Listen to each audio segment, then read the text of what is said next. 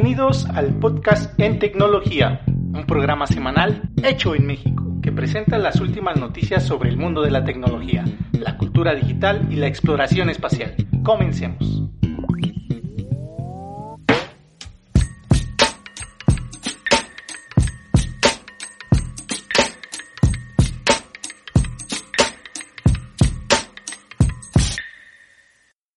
Esta semana en tecnología vamos a actualizar la información de algunas notas de episodios anteriores. Y como siempre tendremos muchas cosas más.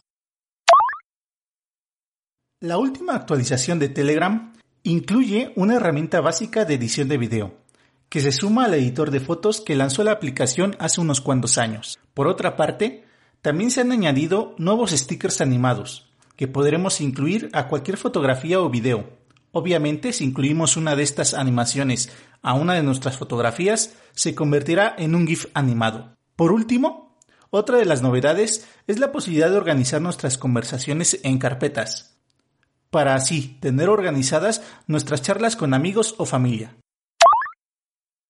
Otro servicio que está en auge es el de las videollamadas.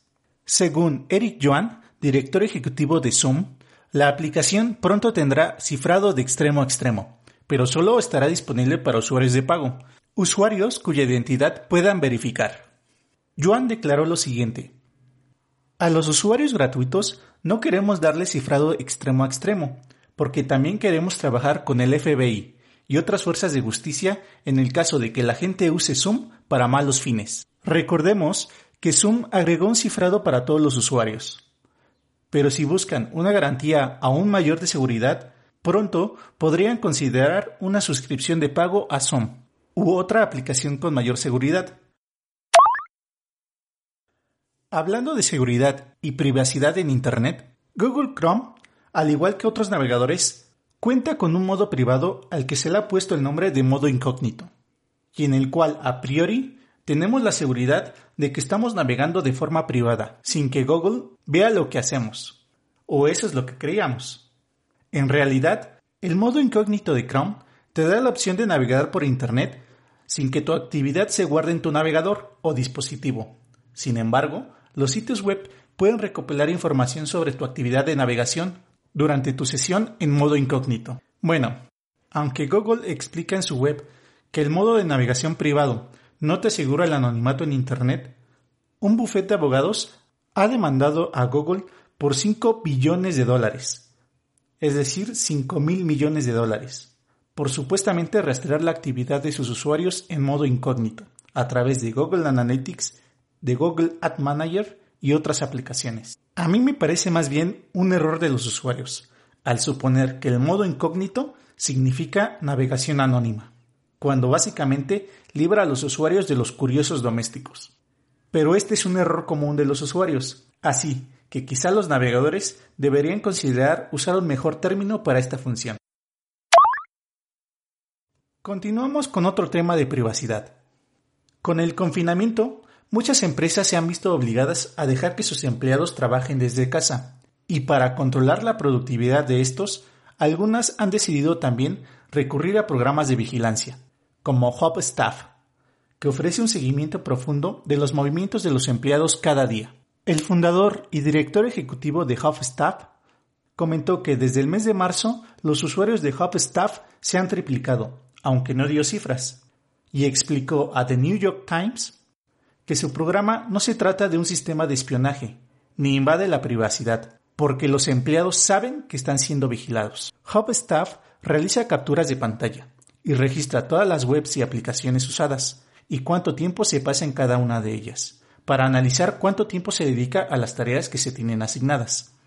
El programa también incluye seguimiento por GPS, pensando en los vendedores y demás empleados cuyo trabajo depende de hacer rutas. En mi opinión, la legalidad de HubStaff es algo discutible, porque el programa puede obtener información que viola la intimidad de una persona, aunque ésta sepa que es vigilada, como una imagen, un correo personal, una llamada familiar o incluso datos bancarios. Los expertos de la empresa de ciberseguridad Proofpoint aseguran que durante la cuarentena los ciberataques se han multiplicado. Supuestamente, han detectado un aumento en el robo de cuentas de servicios de streaming, como Netflix o Spotify, afirmando que en este momento existe un mercado muy desarrollado y activo para cuentas de streaming robadas, las cuales se ofrecen a través de sofisticadas tiendas online, a precios reducidos e incluso con una garantía e información de contacto en caso de cualquier problema. Así que, para evitar esto, recomiendan tomar algunas medidas de protección. Primero, no te fíes y analiza muy bien los mensajes que recibas de cualquier servicio, ya que el phishing, la técnica de suplantación de identidad, es la más común para robar información. Y segundo, habilita las notificaciones en la correspondiente plataforma para saber cuando un nuevo dispositivo se conecte a tu cuenta.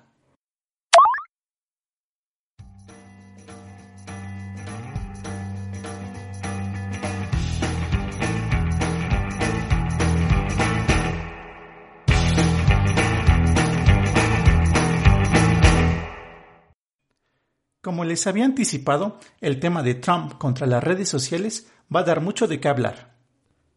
Pues este jueves 4 de junio, Twitter desactivó un video publicado por dos de las cuentas ligadas a la campaña de reelección de Trump, supuestamente por infringir los derechos de autor de al menos una de las imágenes en el video. La cuenta de la campaña de Trump criticó la medida en un tuit publicado horas después y adjuntó un enlace a YouTube en el que se puede ver el video, el cual dura casi cuatro minutos y muestra imágenes de duelo y de las protestas tras la muerte de George Floyd. Con sinceridad, no simpatizo con Trump, pero la verdad es que sí parece haber alguna intención de Twitter por sabotearlo. Así que bueno, seguro después tendremos más noticias, y quizá podamos ver quién termina por imponerse. Lo que sí tengo muy seguro es que si Trump logra reelegirse, vienen momentos muy difíciles para las empresas de redes sociales. En Facebook también hubo reacciones, y esta semana cerca de 5.000 empleados se unieron en una huelga virtual, en apoyo a las manifestaciones e indignados por la postura de Mark Zuckerberg de no eliminar la publicación de Donald Trump donde incitaba a la violencia. Igualmente, el miércoles 3 de junio, casi tres docenas de los empleados más antiguos de Facebook escribieron una carta abierta pidiendo que se reconsidere la inacción de la compañía y catalogaron a Zuckerberg de cobarde. Incluso por este mismo motivo, dos empleados de Facebook han decidido renunciar, haciendo públicos sus motivos mediante comunicados en otras redes sociales. Y aunque en la última reunión virtual que Zuckerberg mantuvo con los empleados de la compañía, volvió a defender su postura al afirmar que la red social no debería erigirse como el árbitro de Internet, Ahora ha asegurado que la compañía tiene planes para revisar sus políticas, específicamente aquellas relacionadas con amenazas del uso de la fuerza por parte del Estado. Recordemos que en el episodio 6 comentamos que Facebook creó un organismo independiente, supuestamente para definir los límites de la libertad de expresión en la plataforma. Ahora me pregunto si estarán de acuerdo con Zuckerberg o si realmente tendrán el poder para cambiar la postura de Facebook. Por cierto, Facebook también anunció que comenzará a etiquetar las páginas, publicaciones y anuncios de los medios de comunicación bajo control estatal, para que los usuarios sepan más sobre el origen de la información, lo cual no es nuevo. Esto es algo que, por ejemplo, YouTube hace desde 2018. Y para cerrar este tema, Snapchat indicó que no promoverá cuentas personales que inciten a la violencia racial o la injusticia. Así que de manera oficial y en las palabras del vocero de la compañía, se ha dejado de promover el contenido del presidente Donald Trump en la plataforma Discover de Snapchat. Yo la verdad no utilizo Snapchat. No sé siquiera cuán grande es la base de usuarios, pero es bueno ver que al menos ya haya una compañía que le haga segunda a Twitter. Ahora sí, pasando a otro tema. Está muy claro que estamos en la era de las plataformas por suscripción. Últimamente han surgido muchas plataformas o servicios por suscripción. Incluso comenzamos este podcast hablando de uno de ellos, de QB, que al parecer y lamentablemente no le ha ido muy bien. Pero después llegó HBO Max, que fue mejor recibido. Hoy en día tenemos plataformas por suscripción de música, de video, de juegos, de almacenamiento de archivos, para compras en línea y me refiero a Amazon Prime, etc. Bueno, Ahora hay que sumarle para conducción autónoma, pues Tesla va a empezar a ofrecer su servicio de suscripción con Autopilot. Según la información, Tesla empezará a cobrar a los suscriptores 10 dólares al mes por la conectividad premium, pero a medida que se amplíen las funciones del Autopilot, el servicio podría llegar a los 100 dólares mensuales. Ya que estamos hablando de servicios por suscripción, desde hace tiempo que se comenta de una posible suscripción total a los servicios de Apple, o al menos a los más importantes, similar a Amazon Prime, que ofrece envíos gratis, además de Prime Video, Prime Music y Twitch Prime. Actualmente Apple ofrece los siguientes servicios de pago. Apple Music, Apple TV Plus, iCloud, Apple Arcade y Apple News Plus, los cuales en total suman una suscripción mensual de 33 dólares. Así que no suena mal una suscripción conjunta si ello significa un ahorro. Sin embargo, la mayor dificultad para que esto ocurra es que bajo esta estrategia siempre hay algún producto o servicio que deba venderse por debajo de su coste, y es obvio que nadie querrá hacer el regalo que venga dentro de la caja. Ahora una mala noticia también sobre un servicio de suscripción. Nintendo ha comenzado a enviar correos para notificar que su servicio de Nintendo Switch Online aumentará de precio a partir del próximo 9 de julio, quedando en 900 pesos el paquete familiar y en 500 pesos el paquete personal. Sin embargo, el aumento está rondando el 30%, así que no se puede confirmar que esté ligado al tema del impuesto digital en México del cual hablamos en episodios anteriores. Pasemos a las notas rápidas o titulares de la semana.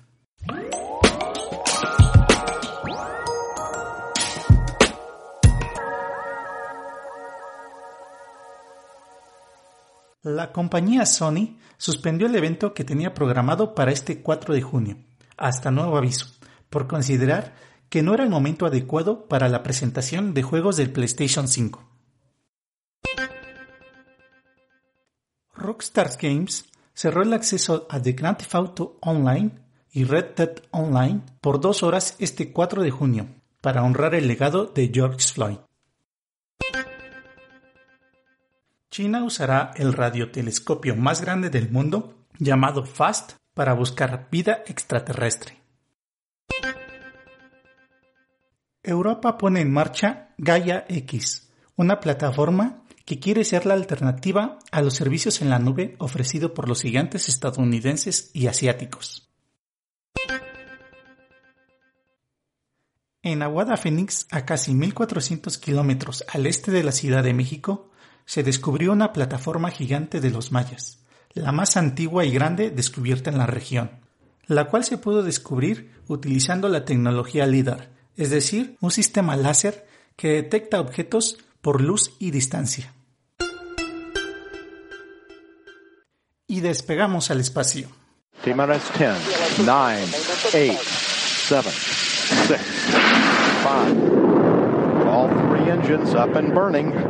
2, 1, 0. And lift off. The final lift off of Atlantis on the shoulders of the space shuttle. America will continue the dream.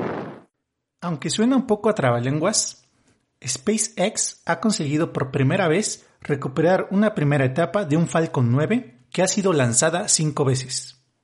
Esto es un paso más para demostrar que las primeras etapas de los Falcon 9 que la empresa está utilizando se pueden lanzar hasta 10 veces con un mantenimiento mínimo entre lanzamientos. Por casualidades del destino, esta recuperación se ha producido justo el día que se cumplen 10 años del primer lanzamiento de un Falcon 9 y unos 4 años y medio después de haber conseguido recuperar una primera etapa por primera vez.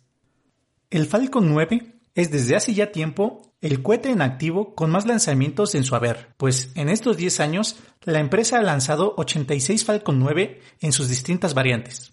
De esos 86 lanzamientos, 84 cumplieron con éxito con su misión, es decir, cuenta con un éxito del 97.7%.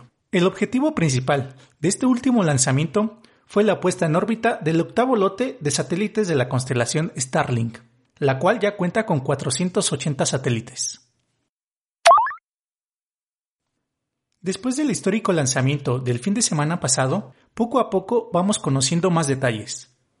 Ahora sabemos que SpaceX utiliza tres procesadores x86 de doble núcleo trabajando en paralelo. De esta forma se evita el peligro de que falle una única CPU. También se informó que SpaceX recurrió al sistema Linux y al lenguaje C, C++ en los ordenadores del Falcon 9 y de la cápsula Crew Dragon. Algo que no es una sorpresa, la propia NASA cambió Windows por Linux en 2013 y es sabido que Linux es el sistema más seguro, al igual que C, aunque este cuente con más de 40 años de existencia. Ahora, ¿qué sigue para SpaceX? Primero, que los astronautas de la primera Crew Dragon tripulada regresen a salvo a la Tierra, para por fin considerar una misión exitosa. También con ello, se espera lograr la certificación de la cápsula por parte de la NASA. Luego, si todo sale según lo planeado, la siguiente Crew Dragon llevará cuatro astronautas a la Estación Espacial Internacional en el mes de agosto, y como también habíamos comentado en episodios anteriores. Al parecer, avanza el proyecto para llevar a Tom Cruise a la Estación Espacial Internacional para firmar una película de acción en el espacio, la cual ya cuenta con director. Se trata de Doug Lickman, cineasta que ya trabajó con Tom Cruise en la película Al filo del mañana. Por si no lo saben, la Estación Espacial Internacional es el satélite espacial más grande que se encuentra en órbita, el cual funge como un centro de investigación y lleva en órbita más de 20 años, viajando a una velocidad de 27.000 km por hora. Y eso es todo por hoy. Nuevamente te invito a visitar la página oficial del podcast, useme, para consultar las notas del episodio y suscribirte a cualquiera de las plataformas disponibles. Muchas gracias por escucharme, mi nombre es Irving Yusel y hasta pronto.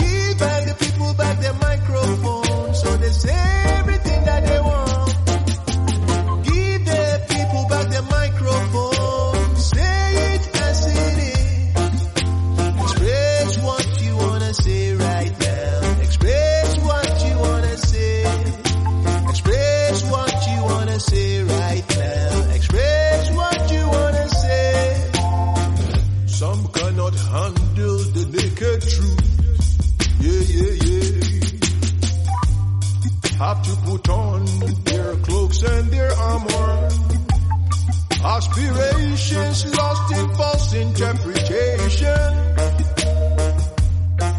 What has been swept aside